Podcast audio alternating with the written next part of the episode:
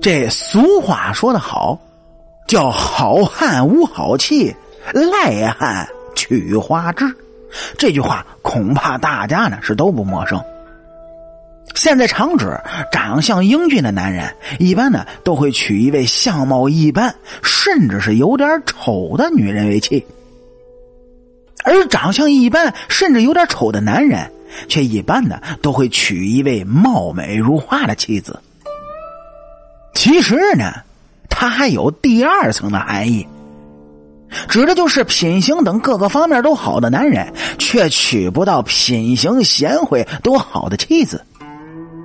而这好吃懒做的老爷们儿，哎，却总能娶到一个贤淑、品行好的妻子。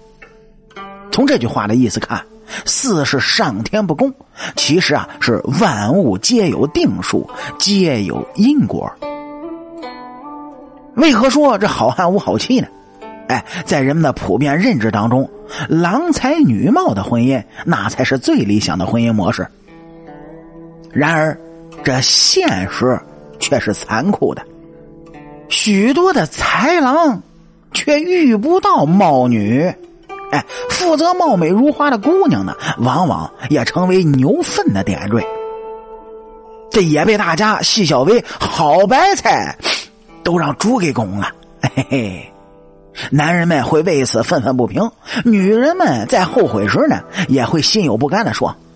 哎呀，我这朵鲜花怎么就遇到你这堆牛粪了呢？这鲜花插牛粪的故事，在古典小说中也是时有的披露。并非是英雄不爱美人，也并非是美人不爱英雄。究其真正的原因呢，还是因其所长有误。俗话说得好，叫爱美之心是人皆有之。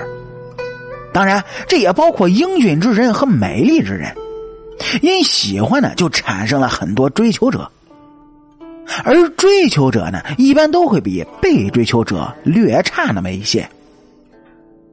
另外，因为俊男美女身后都有众多的追求者，不管是因为自尊心也好，或者还是其他什么原因。所以，他们就算中意的美女或者俊男，一般呢也不会再去主动的追求。他们是更愿意享受这种被众人追求的优越感。那么，为什么会出现如此大的反差呢？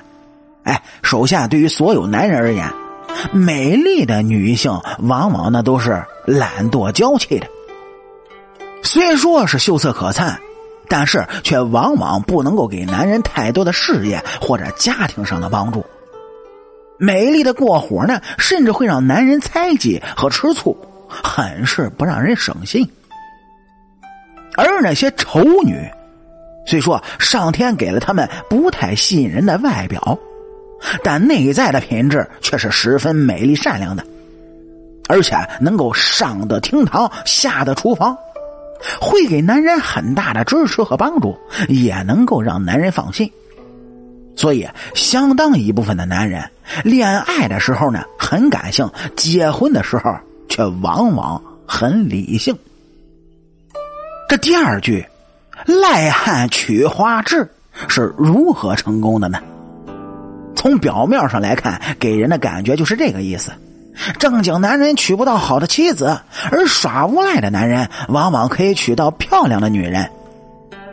这只是表面上给人的感觉，要真正理解这句话的意思呢，还要弄清楚这话里的好汉、懒汉以及好妻、花枝，它到底指的是什么？从赖汉对应的角度来看呢，好汉应该是指品行端正的人。从花枝对应的来看，好妻应该指的是漂亮的妻子。照这样推，这句话应该是指正直的人往往娶不到漂亮的妻子，漂亮的女人呢，往往被脸皮厚的男人给拱走了。还有就是受到了男女授受不亲的封建思想影响，在古代，漂亮的女人如果喜欢抛头露面。一般的正经人家呢是看不上的。古代的婚配需要媒妁之言、父母之命，所以才让赖汉捡了便宜。看看现实的社会，好像还真有点那个意思。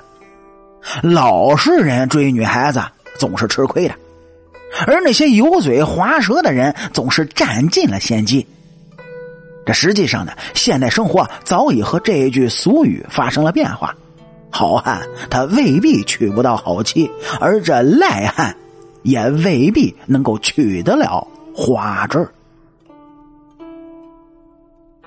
好啦，这期故事呢，先给大家演绎到这里。感谢您各位在收听的同时呢，能够帮主播点赞、评论、转发、订阅。